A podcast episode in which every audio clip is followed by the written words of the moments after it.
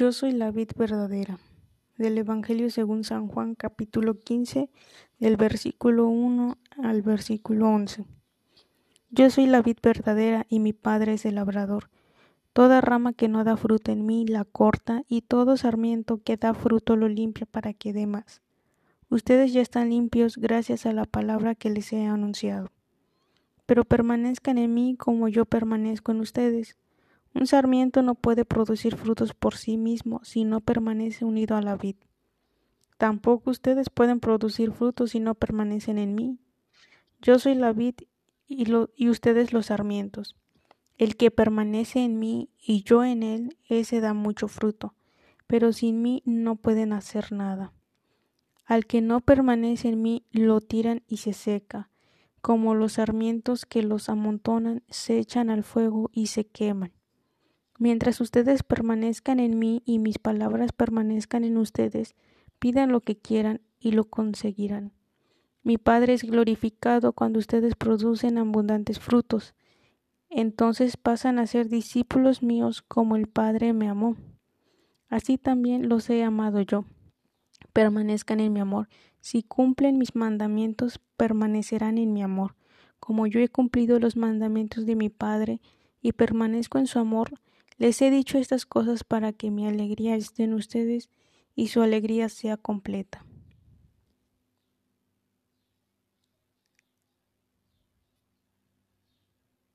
Bueno, como vemos esta primer figura, yo soy la vid verdadera y mi padre es el labrador. Imaginemos esa plantita. El labrador es aquella persona que, que cuida, que cultiva las plantas y nosotros somos las ramitas de esa, de esa planta. Lo que Jesús aquí nos invita es estar permanecer, permanecer unidos a Él.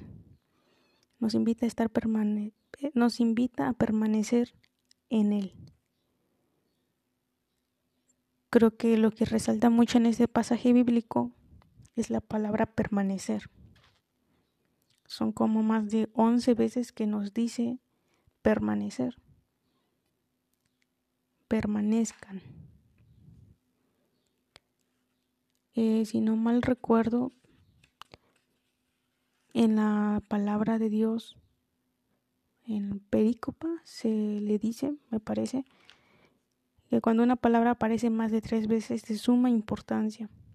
Y aquí la palabra permanecer aparece más de tres veces. Y también la palabra de den fruto. Creo que mm, Jesús aquí nos está diciendo que si no estamos unidos a Él, no podemos ser capaz de nada.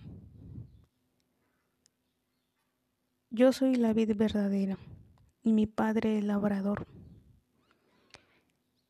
Eh, aquí hay cuatro figuras o cuatro personajes, lo pondremos así. El Padre, vamos a ponerle que es el, aquí nos dice que Dios Padre es el labrador. Aquí nos dice la palabra. Y Jesús es la vid. Lo voy a volver a leer. Yo soy la vid verdadera y mi Padre es el labrador. También otro personaje importante aquí es la savia, que sin ella no puede crecer la planta. Y las ramas. Las ramas seríamos nosotros, los discípulos. El viñador es Dios Padre. La vid es Jesús, la savia el Espíritu Santo y las ramas somos nosotros. Cuando esta plantita no quiere dar frutos, el viñador las corta. Y cuando esta plantita tiene frutos, el viñador les pasa las tijeras para podarla, para que dé aún más. En ambas sufrimos eh, ahora sí que la ramita sufre porque es cortada y apodada. No nos salvamos de las tijeras. El dar fruto y en estar unido a Jesús no significa vivir sin problemas o no sufrir, sino más bien como vamos a sufrir la poda, a veces esto duele porque Dios Padre nos quita de nuestra vida cosas que nos impiden en nuestro crecimiento espiritual.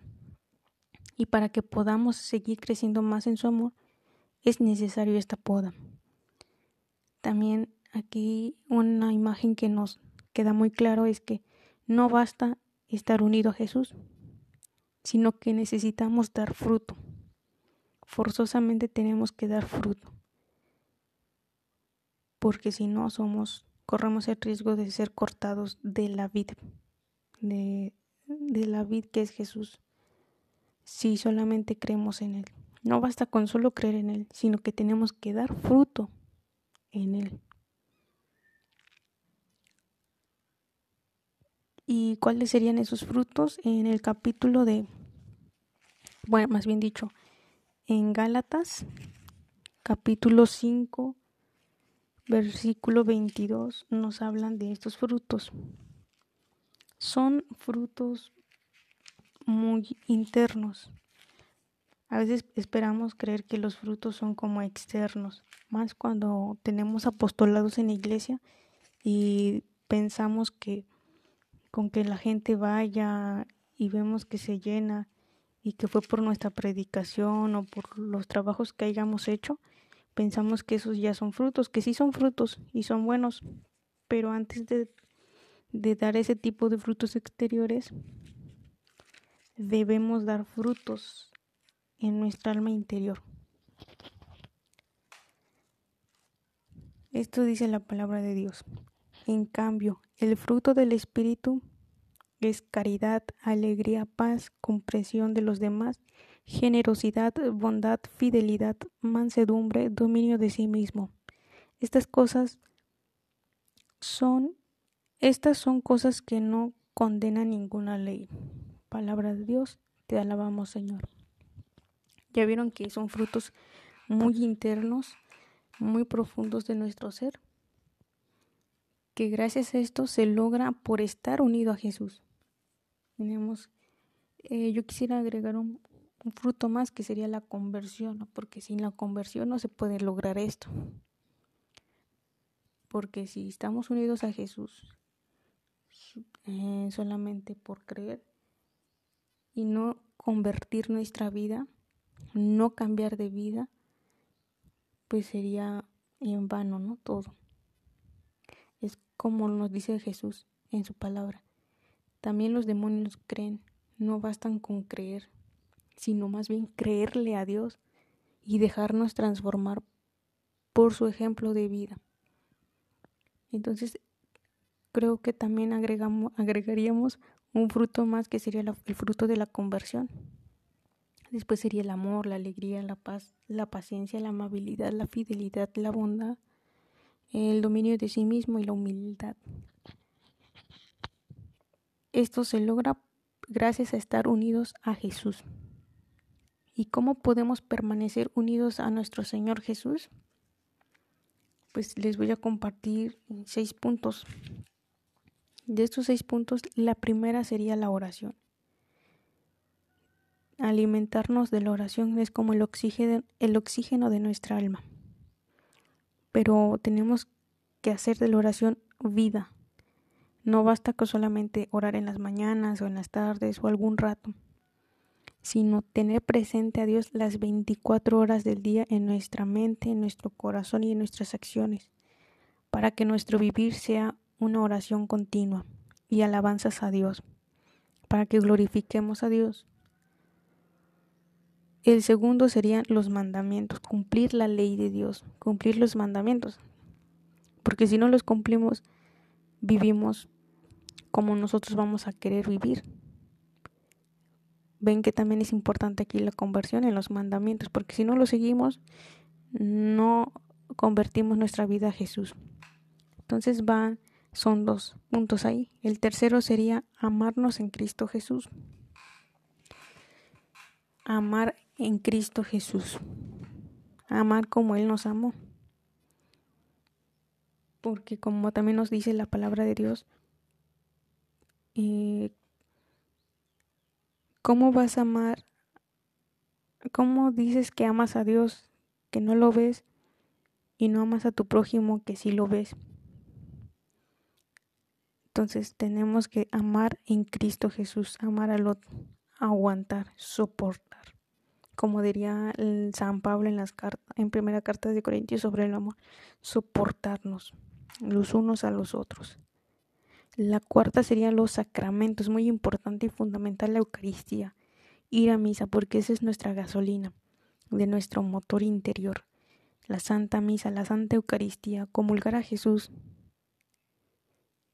y sobre todo también pues confesarnos para estar en amistad con Él. Sabemos que en el sacerdote es la presencia real de Jesús. En el sacerdote, perdón, está Jesús también. la presencia real de Jesús es la Eucaristía, la hostia consagrada. Y en persona Cristo, pues el sacerdote. Entonces tenemos que acercarnos a la confesión para estar en amistad con Jesús y comulgar a Jesús. Eh, la confesión, eh, hagan de cuenta que es como un baño espiritual. Imagínate que no te bañes en una semana y que de repente te inviten a una fiesta, una boda, y que no te hayas bañado una semana, ¿cómo te sentirás cuando llegues a esa fiesta donde todos van bañados, cambiados? Te vas a sentir incómodo y sucio. Ahora imagínate así nuestra alma frente al Dios, a que es el santo de los santos. Entonces tenemos que ir al sacerdote para confesar nuestros pecados y, que Jesús nos bañe, nos limpie con su sangre. Para esto es la confesión y el gran regalo que Jesús nos ha dado, la confesión, el perdón de los pecados. Y así ya pasar al banquete que sería la mesa del Señor en la Santa Eucaristía.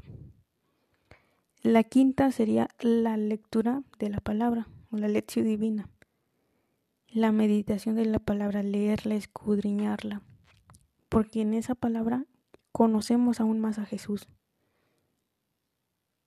Y la sexta sería un apostolado, porque a veces solamente vamos a misa, pero no nos queremos involucrar más en la comunidad. Entonces tenemos que exhortar a que no solamente vayamos a misa, sino que cooperemos con la comunidad, ver en qué podemos servirle al sacerdote, no sé, a las catequistas. Hay muchos ministerios dentro de la comunidad, de la iglesia, que podemos eh, ofrecer nuestros dones para ayudar a evangelizar. Eh, uno de ellos, un ejemplo sería, por ejemplo, la catequesis. Eh, creo que actualmente, o aquí por donde yo vivo, hay muy pocas personas que quieran ser catequistas, que enseñen a los niños. Entonces aquí sería una oportunidad para poder evangelizar y poner tus dones al servicio de la comunidad. Entonces no olvidar eso. Vamos a, a recapitulizar qué se necesita para dar fruto en Jesús y también qué se necesita para permanecer unidos a Jesús ¿Qué se necesita para permanecer en Jesús? La oración, cumplir los mandamientos, amarnos en Cristo Jesús, frecuentar los sacramentos, leer la palabra de Dios y ejercer un apostolado. Esto, esto sería importante para poder permanecer en Jesús y dar fruto en Jesús. Recordemos que los frutos que tenemos que dar primero sería la conversión, un cambio de vida radical en Jesús, el amor, la alegría, la paz, la tolerancia o la paciencia, la amabilidad, la fidelidad, la bondad, el autodominio de sí mismo y la humildad. Estos serían los frutos que Dios nos exhorta a dar si permanecemos unidos a Él.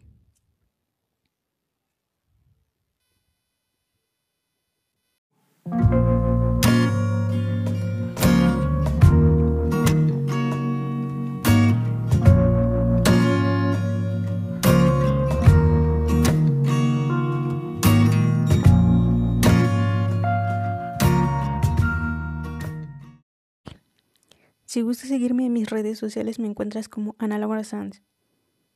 Ana con doble N, Sanz, S-A-N-Z. Me encuentras en Facebook, en Instagram.